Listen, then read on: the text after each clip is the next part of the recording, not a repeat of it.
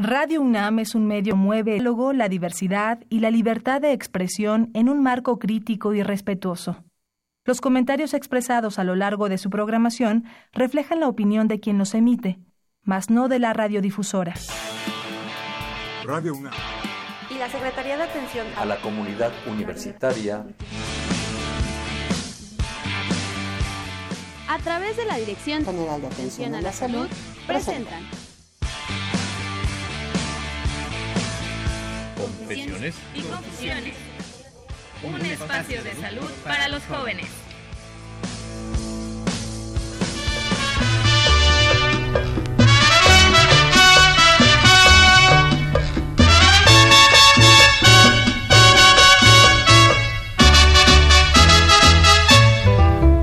En el mar la vida es más sabrosa.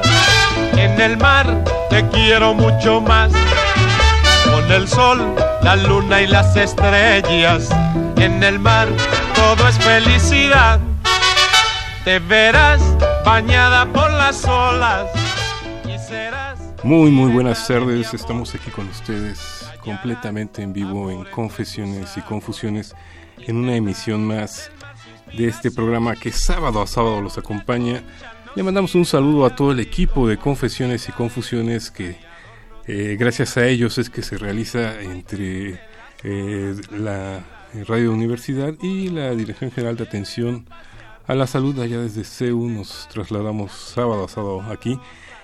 Y también cada, cada, cada este fin de mes más o menos nos, nos encontramos aquí con el equipo de salud ambiental que siempre nos trae estos temas eh, sabrosos, ¿no? ricos y sobre todo para hacer conciencia de nuestro diario, de nuestro ambiente, de nuestro eh, todo lo que nos este, envuelve para, para poder eh, vivir y, llevar una, un, estilo de vida saludable.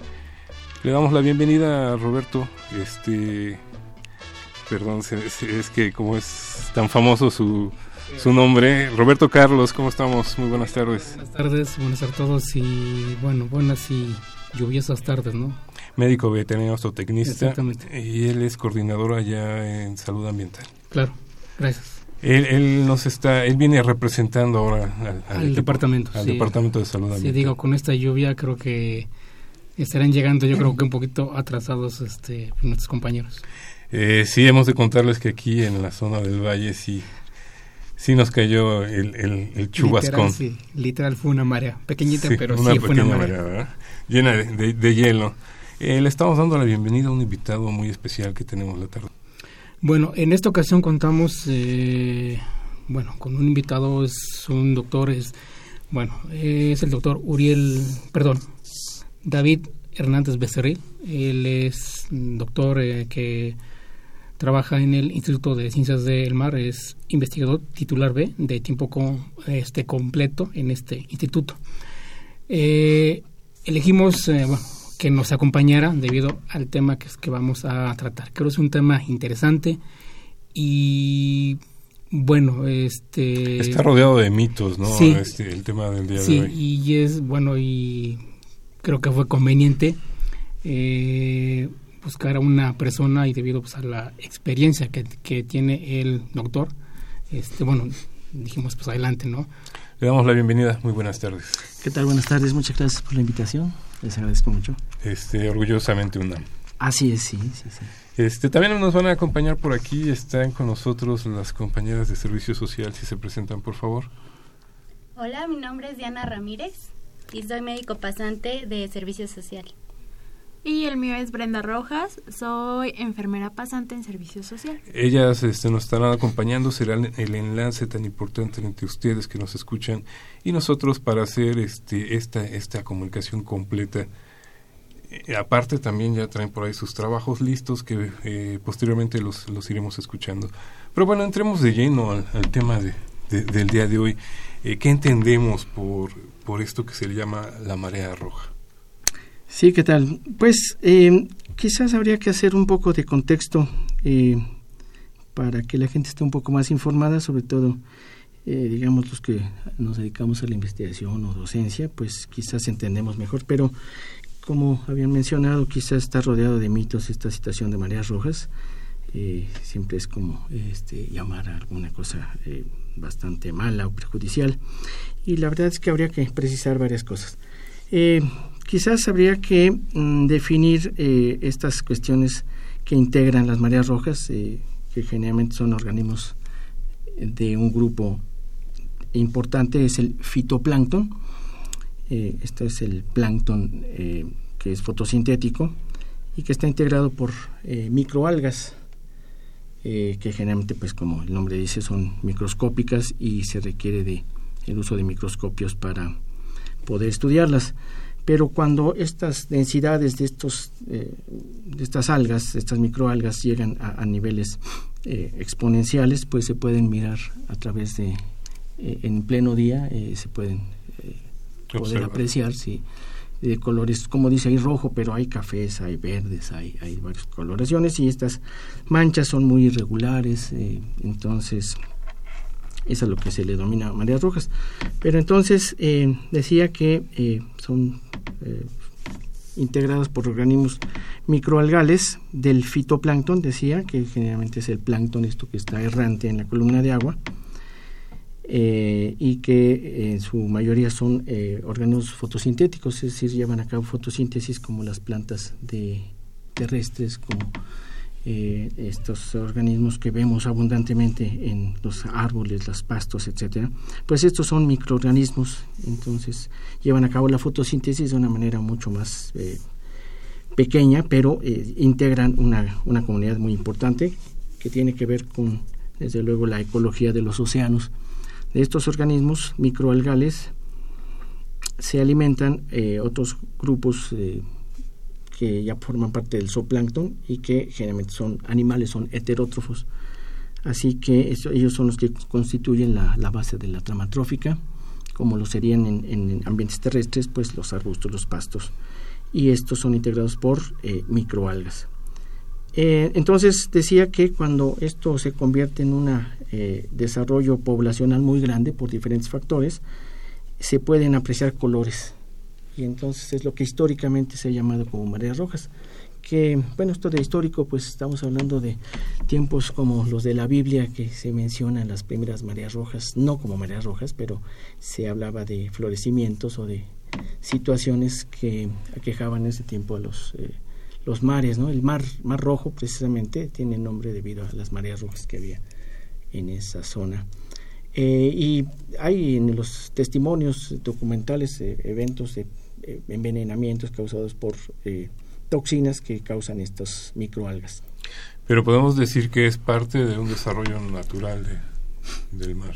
Sí, sí, en realidad estos eventos, como otros que ha habido en, la historia del planeta, pues son eventos que se repiten, que surgen eh, de manera natural. Se han estudiado pues en los últimos 100 años de una manera más intensiva, eh, interdisciplinaria, transdisciplinaria, multiinstitucional, porque pues hay factores eh, biológicos, físicos, químicos, meteorológicos, climáticos, físicos, etcétera, que fomentan la posibilidad de que se produzcan estas mareas rojas. Y que precisamente uno de los puntos que sería interesante mencionar es que se han incrementado estos, estos eventos en todo el mundo. Y eh, sería interesante hablar también cuáles son estos mecanismos que generalmente están vinculados con el, el ejercicio de las actividades culturales, es decir, la, la industria o la mano del hombre famosa. Como, como va influyendo también. Vamos a ir a un breve corte y regresamos con ustedes aquí a Confesiones y Confusiones a precisamente ir develando un poco más eh, sobre este tema, la marea roja.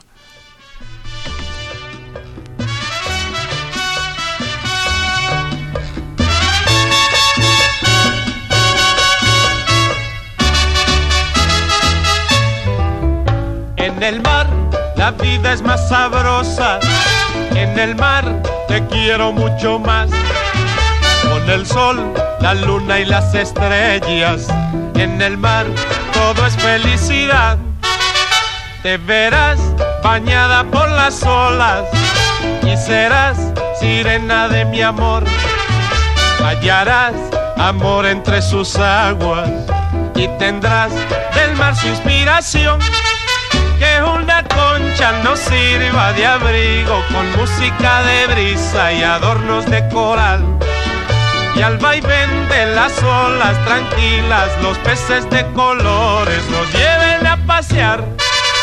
En el mar la vida es más sabrosa, en el mar te quiero mucho más. Con el sol, la luna y las estrellas, en el mar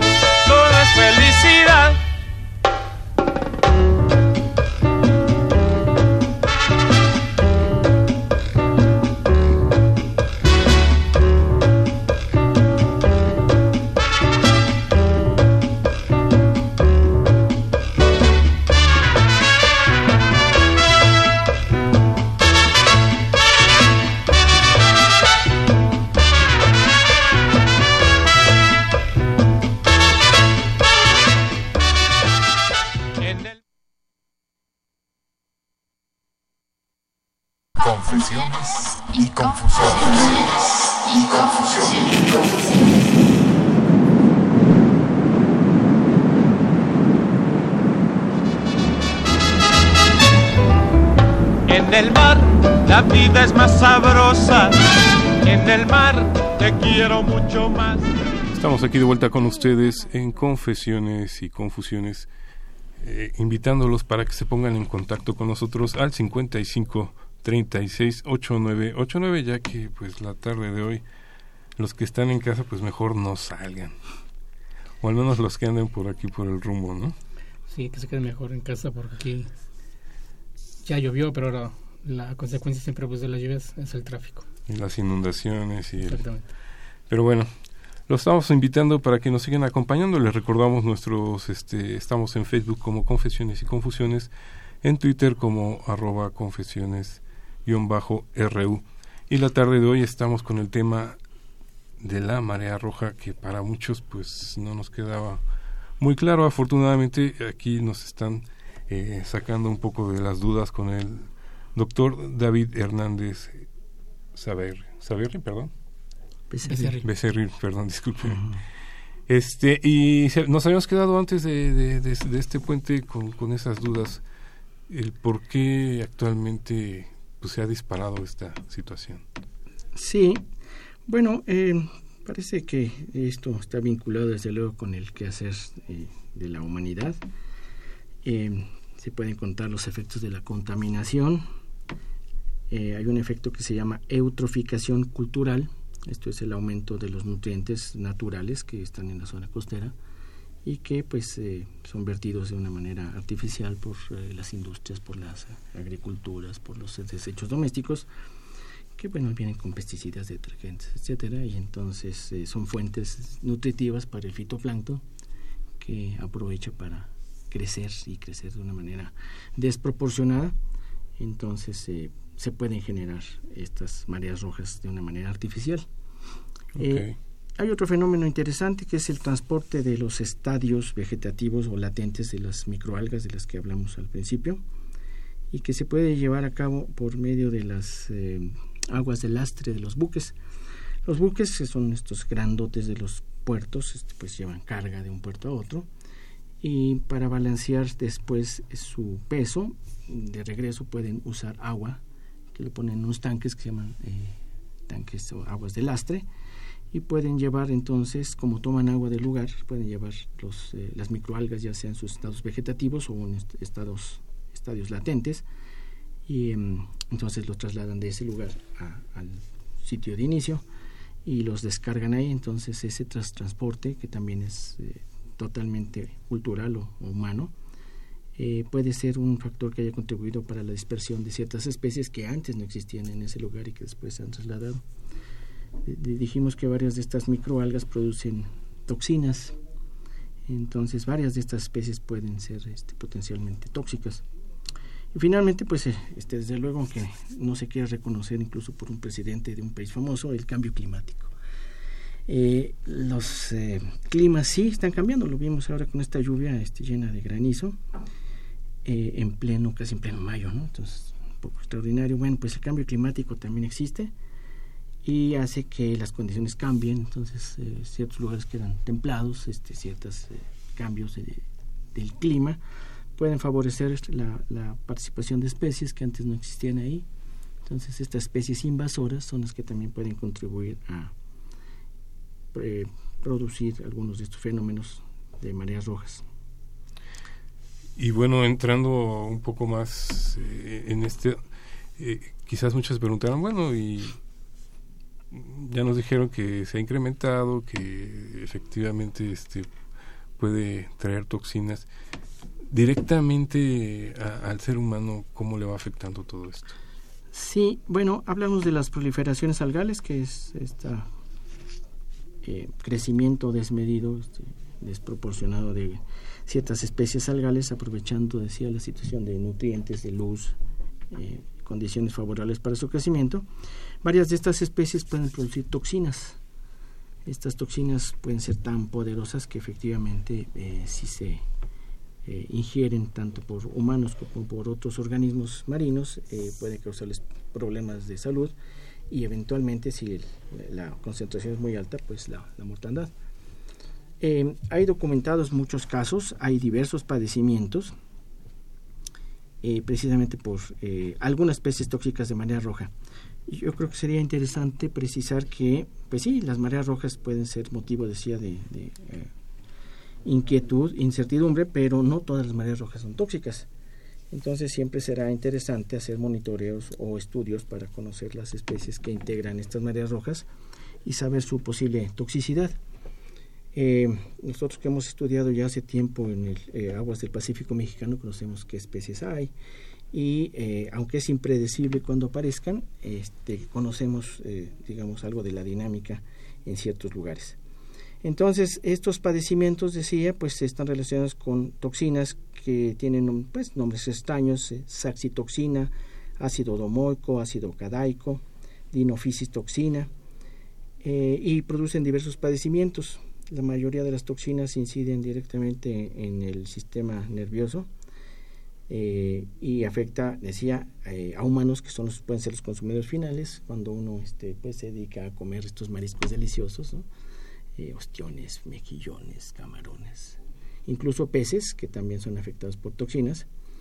se acumulan entonces cuando los ingieren los humanos, es posible que entonces se contaminen y puedan tener problemas de salud y hay casos, varios casos en, en todo el mundo de muertes causadas por eh, las toxinas que vienen en las mareas rojas. Entonces es motivo de preocupación eh, la salud humana y desde luego que es motivo de preocupación también para la economía de, las, de los habitantes de zona costera que también han eh, ejercido esta posibilidad de mm, llevar a cabo cultivos de camarones, de diversos moluscos, de peces y entonces están en granjas, están en encierros y cuando hay la amenaza de marea roja eh, pues les produce un, efecto tremendo porque algunas mareas rojas tienen ciertas toxinas que afectan también a los peces y los, los pueden matar.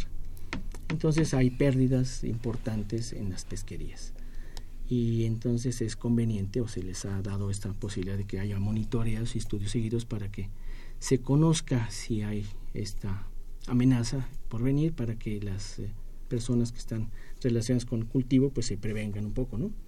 Pueden hacer algo.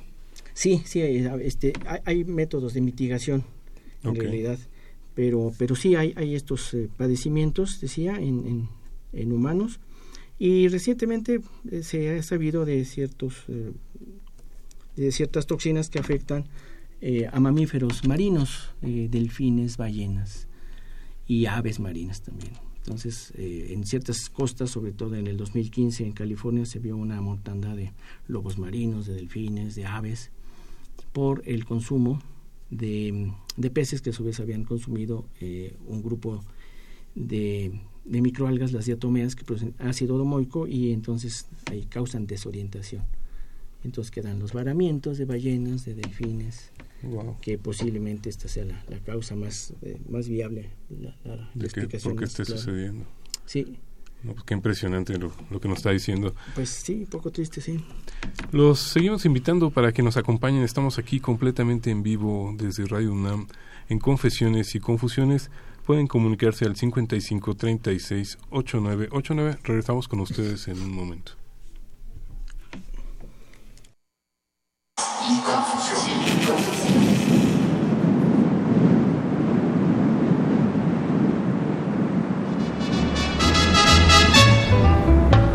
el mar la vida es más sabrosa, en el mar te quiero mucho más. ¿Qué es la marea roja y qué lo causa? Al conjunto de organismos más abundantes que habitan en el océano y que a la vez son los de menor talla, principales productores de materia orgánica que representan el primer eslabón de la cadena trófica, se le conoce como fitoplancton.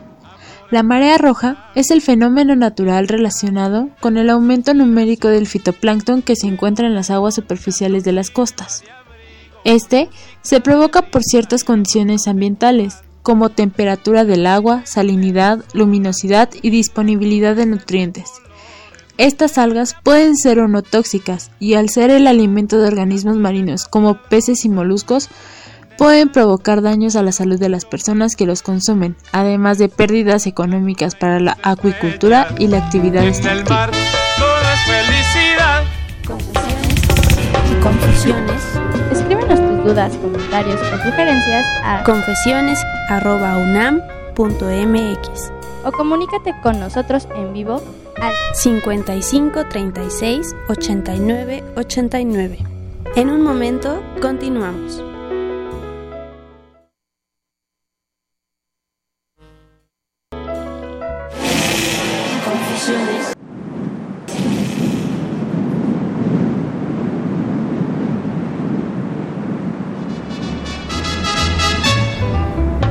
En el mar la vida es más sabrosa, en el mar te quiero mucho más. La sintomatología de la intoxicación por consumo de mariscos contaminados por la marea roja está condicionado a algunos factores como la cantidad de mariscos consumidos, el nivel de toxinas presentes, edad del paciente, contenido estomacal al momento de la ingesta, entre otros. El peligro de las toxinas marinas radica principalmente en sus efectos agudos, los cuales la mayoría son efectos neurológicos como dolor de cabeza, mareo, sensación de hormigueo en la boca, encías, lengua y extremidades, dolores musculares y dificultad para respirar. Así también se presentan efectos gastrointestinales como náusea, vómito y diarrea. El sol, la luna y las estrellas, en el mar todo es felicidad.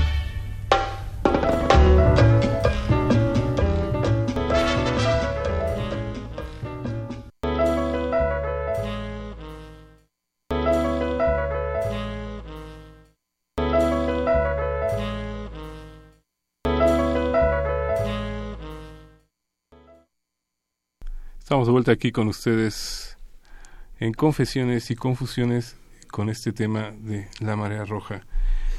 Y bueno, como bien nos lo está diciendo el doctor David este, Hernández, es, es, es un tema es un tema bastante grave directamente al ser humano, pero a, más de, de, una especie marina, ¿no es así, doctor, por lo que nos estaba platicando? Sí, eh, desde luego que eh, las imágenes que se miran a veces en, en las costas, pues este, son preocupantes, ¿no? Siempre tenemos afinidad por los eh, organismos que están más cercanos a nosotros, los que tienen parentesco, los delfines y las ballenas. Y, sí, cuando quedan ahí, pues la gente va y quiere rescatarlos. Eh, eh, a veces no, no, es posible. Hay, otros padecimientos también otros efectos en el ecosistema que se ocasionan por estas floraciones algales. Como requieren de oxígeno, pues a menudo también en la capa de, de, agua se acaba, se agota el oxígeno. Y los organismos que están eh, viviendo en esa parte eh, pues sufren de la falta de oxígeno, entonces también pueden, pueden morir. cuando hay muchos organismos, que es el caso de las floraciones, ahí puede haber blo bloqueo de branquias en peces. Y algunas especies producen las ictiotoxinas que afectan directamente a los peces, por lo que entonces es importante en, en los, las granjas, en los encierros que hay de, de, peces, cuando pueden aparecer las mareas rojas.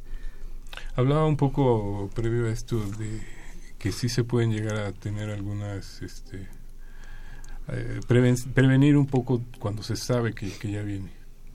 Sí, lo que se hace en otros países, eh, pues de Europa, de, en, en, Japón, en Estados Unidos, Canadá, etcétera, esta, Australia, pues es llevar a cabo monitoreos periódicos eh, constantes que desde luego pues requieren de, un presupuesto, son, pueden ser costosos, pero a la larga eh, esta inversión se ve reflejada en salvar un poco a estas eh, las, cooperativas o los recursos que se están pudiendo cultivar. Entonces se cree que sea importante llevar a cabo monitoreos.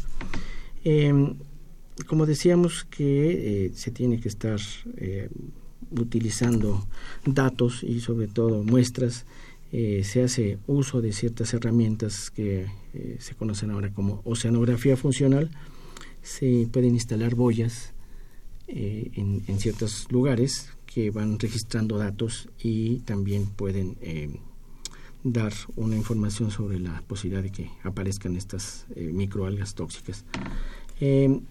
desde luego, pues como se han incrementado las posibilidades de la tecnología, también hay imágenes de satélite que van revelando esta distribución a gran escala de temperatura, de clorofila, etcétera. Y desde luego, pues eh, hay varias herramientas biológicas que se usan, además de medir las toxinas, etcétera, para eh, ir eh, teniendo esta información adecuada de qué es lo que pasa en ciertos lugares. Desde luego, en, en ciertos lugares se conoce que existen ciertas especies que constantemente aparecen. Nosotros tenemos algunos ejemplos en México, quizás el más conspicuo es Manzanillo, que es un puerto importantísimo donde llegan cantidades de carga y es posible que algunas especies hayan sido introducidas de mares de, Asia, Corea, etcétera, al puerto de Manzanillo y se han desarrollado perfectamente bien. Em, entonces en Manzanillo pues hay ya trabajos que muestran que hay una serie de eh, especies que amenazan con la producción de toxinas y de mareas rojas. Em, así que eh, pues la, la cuestión sería quizás preguntarnos cuál es la situación actual en México, que acuérdense que en México pues tenemos litorales en el Pacífico mexicano. No, pues estamos rodeados, ¿no? Sí, incluyen Baja California, el Golfo de California, luego el Pacífico Central y el Golfo de Tehuantepec. Eh, y es donde aparecen eh, pues estas mareas rojas que provienen algunas de Guatemala, de El Salvador hacia el, hacia el norte, eh, que son importantes que tiene que ver con el Golfo de Tehuantepec. El Golfo de California es otro área importante, el área de Mazatlán, y también hay todos estos eventos en las costas occidentales de Baja California. Eh, mientras que en el Golfo de México, pues también hay esta situación. Incluso tenemos las mareas rojas de una especie de dinoflagelado, que es un grupo de microalga, que produce neurotoxinas y que viene directamente del norte del Golfo de México, es decir, atraviesa las fronteras sin pasaportes y sin visa y sin nada, y se instala cómodamente en aguas de, Tamaulipas y de eh, más al, al, sur, en Veracruz, Tabasco, etcétera. Eh, y también pues en el Caribe, que es un área este, importante de recreación, turismo, eh, hay otros tipos de padecimientos, hay uno que es más o menos famoso, la ciguatera, que eh, se lleva a cabo, se desarrolla en, regiones tropicales, sobre todo relacionadas con esto de, estas zonas de arrecifes de coral, y que eh, pues derivan de algunas toxinas de los eh, de otros organismos dinoflagelados, pero estos no son del fitoplancton, sino son bentónicos o están adheridos a plantas de mayor tamaño y producen estas toxinas que que a su vez provocan este envenenamiento que se llama ciguatera y que pues eh, es preocupante también porque hay, efectos sobre las personas que consumen mariscos y peces. Eh, Pero entonces, por lo que nos está diciendo, eh, estas mareas de repente surgen, este, crecen, o, o, las mismas corrientes las, las transportan, van, vienen. Sí, em, desde luego sí, sí influye mucho las, las corrientes y, decíamos que este transporte que hay em, de, de, las aguas del lastre pero, y, el, cambio climático, efectivamente, cuando ciertas zonas se, se calientan, sobre todo en este asunto del niño, que se calienta, eh, las comunidades cambian. Y las comunidades cambian a veces para dar pie a, especies que antes no se conocían ahí.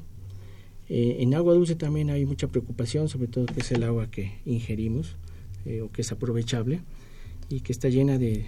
En muchos cuerpos de agua en México, desafortunadamente, hay, hay muchas toxinas derivadas de las cianobacterias es otro grupo de algas que también produce toxinas eh, importantes.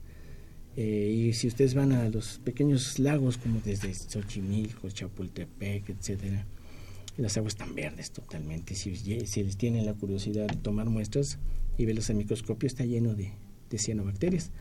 Y eh, pues es un, recurso que nos eh, interesa mucho y que es posible que esté contaminado de toxinas. Entonces también en, agua dulce y en, en el mar tenemos estos problemas. No, pues sí, suena bastante grave, doctor. Sí. Este, los seguimos invitando para que se comuniquen con nosotros al 55 36 89 89 y vamos conociendo un poco más sobre este tema que bueno, ya, ya nos está asustando la, la, marea roja. no, esperemos que no. Bueno, estamos con ustedes, eh, los invitamos para que se comuniquen al 55 36 89 89 ya la gente no va a comer mariscos. Exactamente. Y confusiones.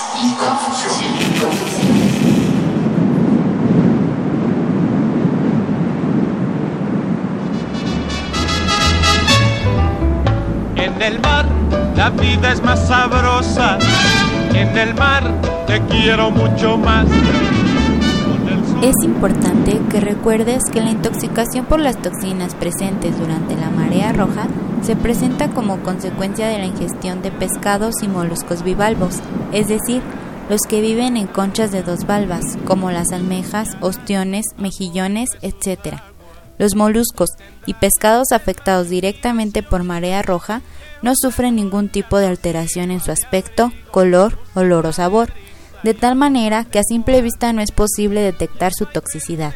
Además, las biotoxinas son resistentes a las altas temperaturas, es decir, resistentes a la cocción, y son estables en medio ácido como el vinagre y el limón, por lo que al consumir este tipo de alimentos sin importar el modo de preparación, la consecuencia será la intoxicación.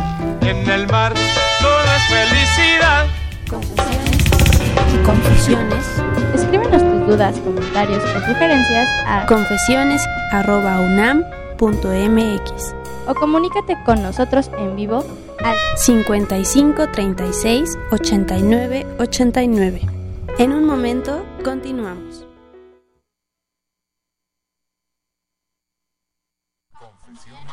Y confusiones. Y confusiones.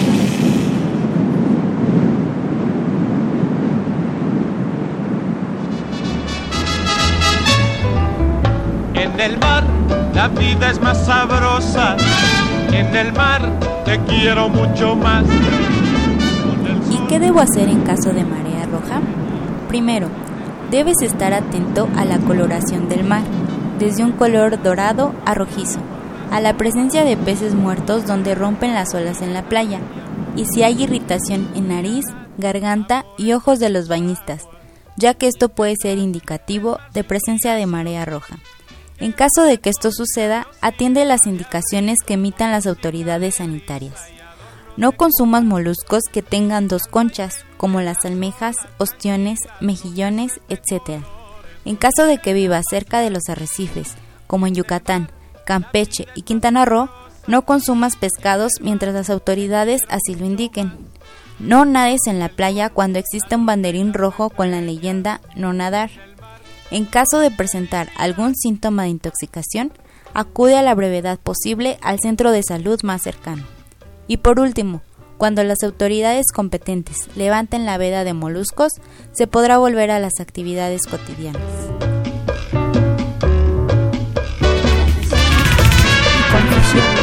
Escríbenos tus dudas, comentarios o sugerencias a confesiones.unam.mx o comunícate con nosotros en vivo al 55 36 89 89.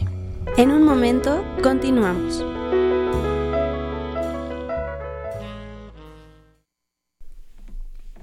Estamos aquí de vuelta con ustedes en Confesiones y Confusiones con este tema el día de hoy, que es la marea roja.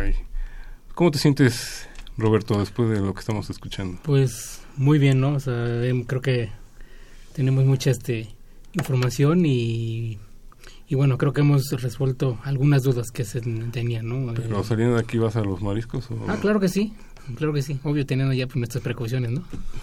Sí, creo que, esa es la parte eh, interesante e importante en este sentido, ¿no? Porque si ya tenemos el conocimiento, eh, ¿qué podemos hacer y, y, qué se hace a nivel este, sanitario, por decir algo? Bueno, estábamos conversando este asunto de la serie de regulaciones que existen en, todas partes del mundo, eh, en México también. Eh, entonces, eh, digamos que en general, pues podríamos tener la seguridad de consumir algo en los lugares adecuados, ¿no?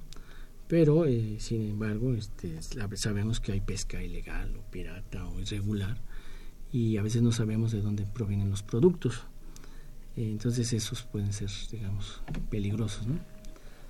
Eh, sí, pero la, la idea que, que, yo tenía este, al principio pues era más bien informar a, las, a, los, a la audiencia claro. eh, qué es lo que es María Roja, qué, qué, lo produce, cómo son las consecuencias, pero no, no, no quería yo asustar a nadie, al contrario, yo creo que lo interesante es tener esta información y que más que haya alarma y, y preocupación, haya información y sobre todo que la gente sepa que cómo puede eh, qué puede consumir o cómo, qué sucede realmente. Porque esto que decíamos ¿no? estos de los mitos no marea roja significa siempre alguna cosa perjudicial. Eh, ciertamente cuando vamos a las playas que son de los lugares más eh, frecuentados no cuando son vacaciones pues también eh, nos encontramos con algunos asuntos como esto de marea roja la gente no, no desde luego se, se espanta hay muchos, eh, muchas situaciones que hay en otras partes del mundo que se producen espumas eh, causadas por otros organismos que no necesariamente son tóxicas, pero nadie quiere este, participar en eso. ¿no? Eh, de todas maneras, en, en ciertos eh, lugares, Acapulco, etcétera, pues la contaminación es lo suficientemente alta como para que la gente tenga cuidado. Que, en, en otras cuestiones. Sí, el baño, sí, sí, sí. Y regresando al punto de agua dulce también, ¿no? Eh, uno también le gusta bañarse en ríos, en lagunas, en lagos. Eh, en muchos casos, sobre todo en, Brasil, se, detu se, detectó hace tiempo estas toxinas que se podían adquirir por la, piel, por medio de la piel, este, y que también les causaban problemas, eh, la respiración, etcétera. Entonces no todo es ni ingerido ni nada, sino que hay contaminaciones también por, la piel. Eh, en estos cuerpos de agua que pueden estar contaminados. Y que pues desafortunadamente en México no se les ha dado tanta importancia ¿no? porque la tiene reitero que el, el, agua dulce pues es el agua que utilizamos comúnmente para nuestras actividades de todo sobre todo para, para tomar. Y si está contaminada pues este tenemos un problema muy grave. Así que yo este, diría que sí tendríamos que estar informados y que los que podemos estar trabajando en estos temas de investigación eh, tratemos de hacer los trabajos, eh, nuestras investigaciones de la mejor manera para eh, informar el caso de que haya efectivamente unas mareas rojas tóxicas, señalarlo a las autoridades y que ellas pues procedan a las eh, prevenciones que sean necesarias. Generalmente se sabe que hay decomisos en el caso de que eh, las mareas rojas sean tóxicas eh, y entonces los productos pues no se ingieren o no se ponen a la venta a la gente pero decía que eh, hay, hay, venta irregular por pescas irregulares, entonces eso no, no tiene un control tan, tan definido. Las regulaciones que hay en México pues corresponden casi a todas las regulaciones de todo el mundo, los países europeos, Estados Unidos, de Canadá, de Japón. Eh, acuérdense que eh, pues en otros países, en, en, los países de Asia, hay un consumo de mariscos, de, de peces increíblemente grande. Entonces ellos tienen que estar muy pendientes, eh, vigilando exactamente qué es lo que pueden ofrecer a la, a la gente que, que come mucho pescado, que come muchos mariscos. Entonces, no hay que tener temor de eso, pero hay que estar informados, que ese es el, la, la pues parte el mensaje, importante, ¿no? ¿no? Sí, sí podría ser eso. En este sentido, y, y pensando en, en, informarse, en estar prevenidos, ¿hay temporadas, hay épocas del año o, o, o hay lugares donde es permanente? Eh, bueno, sí, lo platicamos con nuestro compañero Roberto de, de, esta, de este mito de que si los meses con R, que si se puede consumir, ¿no? Eh, yo no necesariamente creo que sea así, ¿no? Este, corresponde más bien a una serie de eh, situaciones que no son necesariamente basadas en, en, en estudios. Más climáticas. Que... Sí, eh, también esto, ¿no? De que las mareas rojas aparecen en ciertos, en ciertos momentos, en ciertas situaciones. Se han extendido en tiempos y a veces, o más bien, eh, son impredecibles. Hay casos de mareas rojas que han durado más de una semana, más de dos semanas, tres semanas. Eh, y hay situaciones que son esporádicas en unos pocos de horas o días. Mm, hemos tenido experiencias interesantes eh, en estos eh, recorridos que hacemos en las expediciones de los cruceros oceanográficos en el Pacífico mexicano. Nos hemos topado con mareas rojas que se detectan visualmente, pero también a través de sensores remotos de imágenes de satélite. Y en un caso, pues sí, detectamos una en Manzanillo, incluso recibimos comunicación por teléfono de que había marea roja y nos dirigimos hacia allá en el, en el barco, en el Puma. Cuando llegamos, bueno, antes de llegar empezó a soplar un viento muy fuerte. Cuando llegamos a Manzanillo, la marea roja se había disipado. Entonces, el asunto es que aparentemente estos vientos muy fuertes eh, contribuyen a la disipación de la marea roja. Eh, hay otros mecanismos, hay los mecanismos biológicos de los organismos que consumen eh, las, mareas los organismos de las mareas rojas y entonces pues acaban con estas poblaciones. Y esto nos lleva a la cuestión de la mitigación que en muchos países ya lo tienen muy establecido. También en una reunión que hubo en Corea nos invitaron a a ver cómo se podía mitigar eh, el, caso de una marea roja ya establecida y utilizaban una lancha que llevaba unos eh, lodos que los distribuían, los dispersaban por medio de una manguera de mucha presión sobre esta capa de marea roja y entonces estos lodos eh, ayudaban a que los organismos se hundieran y entonces dejaran de ser esta, esta amenaza. Ese es un mecanismo que usan, debe ser caro, pero quizás sea menos costoso que lo que podrían tener de, pérdidas los eh, acuacultores.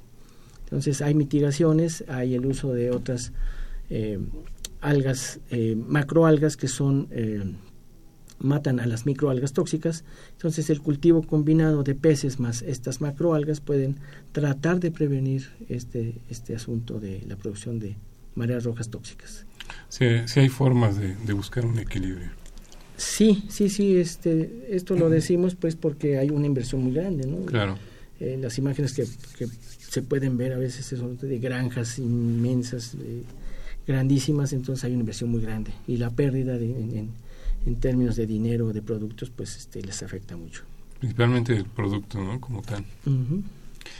Eh, vamos a ir a una breve pausa y ya regresaremos a las conclusiones de la tarde de hoy. Los seguimos invitando si quieren comunicarse al 55 36 8989. El día de hoy con el tema ¿Qué es la marea roja? Nos acompaña el doctor David Hernández Becerril. Regresamos. En el mar la vida es más sabrosa. En el mar te quiero mucho más con el sol, la luna y las estrellas. En el mar todo es felicidad. Te verás bañada por las olas y serás sirena de mi amor. Hallarás amor entre sus aguas y tendrás del mar su inspiración.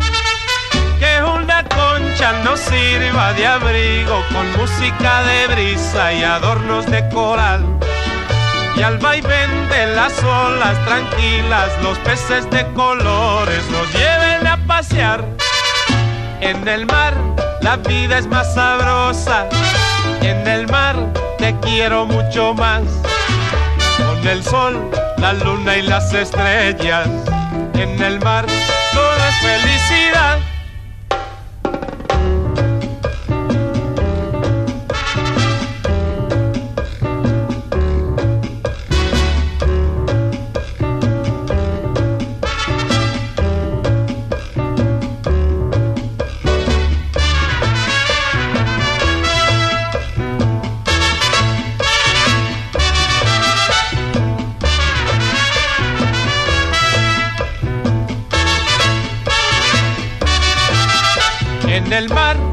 vida es más sabrosa. En el mar te quiero mucho más. Con el sol, la luna y las estrellas. En el mar todo es felicidad. Que una concha nos sirva de abrigo con música de brisa y adornos de coral. Estamos aquí de vuelta con ustedes en Confesiones y Confusiones. Ya nos habíamos transportado hasta allá, hasta el mar. Y sí, la vida es, es más sabrosa. Pero bueno, sobre todo con, con todos estos datos que nos están dando precisamente para este no consumir alimentos que puedan estar en, en riesgo de, de, de, de provocarnos algún daño, ¿no? Sobre todo, porque como bien lo decía el doctor en un principio, eh, son alimentos riquísimos los, los del mar, ¿no? Y evitarlos luego cuesta trabajo, pero en estos casos, pues es importante y, y sobre todo este trabajo en conjunto del que nos platicaba el doctor de otros lugares, otros otras organizaciones para evitar todas estas grandes pérdidas que, que, aún se siguen dando en nuestro país. Sí, eh, pues desde luego como el tema da eh, elementos de para investigación eh, básica, investigación eh, de salud eh, eh, y estos efectos también sobre la sociedad cuando viene la cuestión de pérdidas de los acuacultores. Bueno, eh, estamos entonces diciendo que las investigaciones o, los vínculos que hay tienen que ser muy amplios. ¿sí? Estamos hablando de una investigación, decía, institucional, multiinstitucional, donde participan también muchos profesionales de diferentes eh, carreras, los, los médicos, los, biólogos, los hidrobiólogos, los oceanólogos, los físicos, los químicos, eh, todos eh, juegan, jugamos un papel importante en las investigaciones. Eh, en, en uno de estos últimos cruceros, uno de los colegas siempre les dijo a los estudiantes eso, ¿no? que los trabajos aislados pues ya no, eh, no son los, lo más recomendable, tenemos que estar tratando de integrar un grupo de especialistas para eh, dar una mejor contribución al conocimiento. Y este es el caso. Estamos hablando que hay una interfase entre eh, el ambiente costero, la, zona costera, y el mar, finalmente. Entonces todas estas partes juegan eh, en, el conocer las, eh, la ecología de los, de los organismos y en particular el desarrollo de mareas rojas. Así que, eh, cons- considerando eso, hay una serie de organizaciones nacionales y desde luego or- organizaciones internacionales que mm, se tratan de, reunir para crear este, eh, pues, mecanismos de investigación, de conocimiento en diversas partes del mundo. Así que no estamos desvin- desvinculados de lo que pasa en otras partes porque hay estas organizaciones que, que permiten la interacción.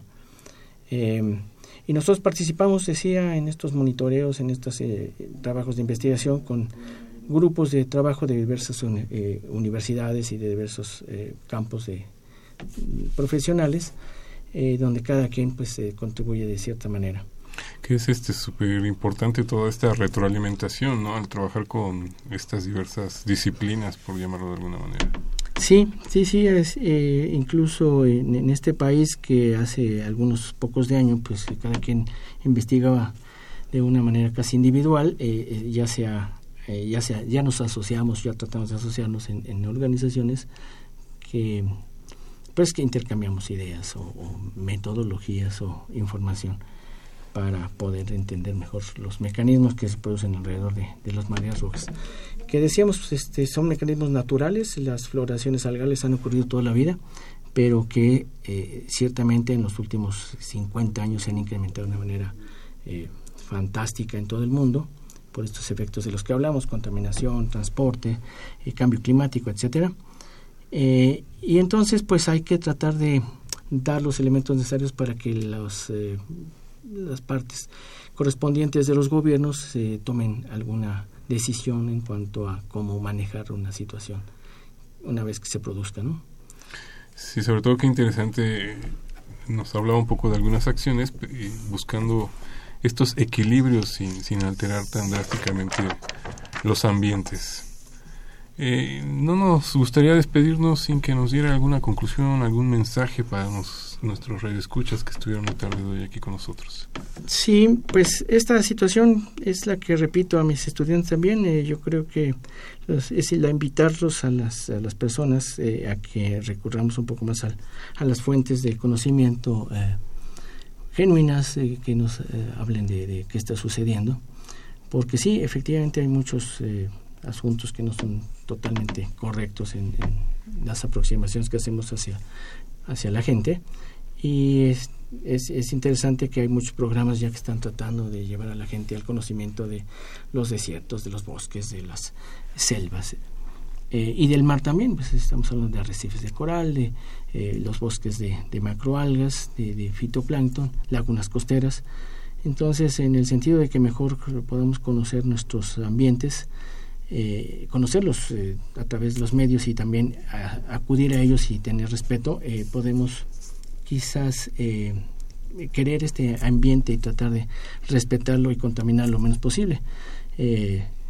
Es un poco triste detectar las zonas costeras como están llenas de basura, que se acumula de una manera increíble. Es, es, terrible como los vasitos de plástico, las botellas, se, se encuentran en todos lados. Cuando es, sería tan interesante ver esto limpio y ¿por qué? Pues porque lo amamos, porque lo, lo queremos tener limpio como nuestra casa, ¿no?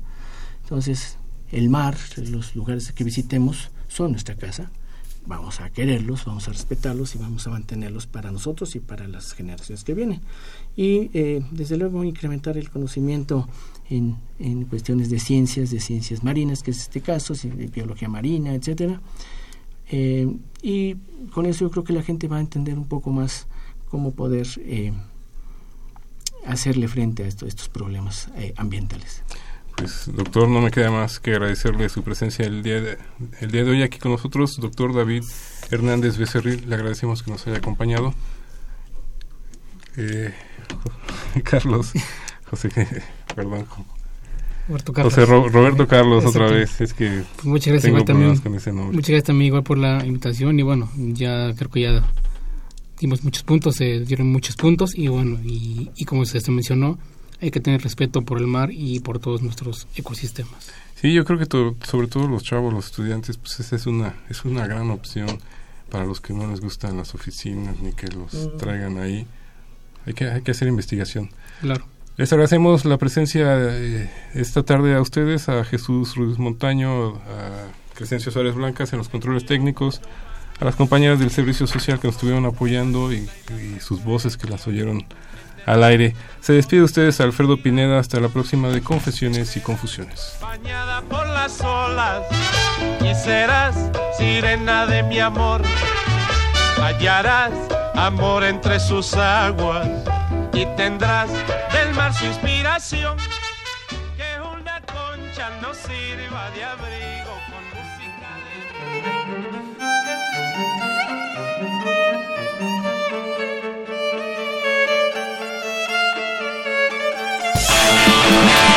Radio UNAM. Y la Secretaría de Atención A la comunidad universitaria A través de la Dirección General de Atención a la Salud, Presentaron Confesiones y confusiones. Un espacio de salud para los jóvenes.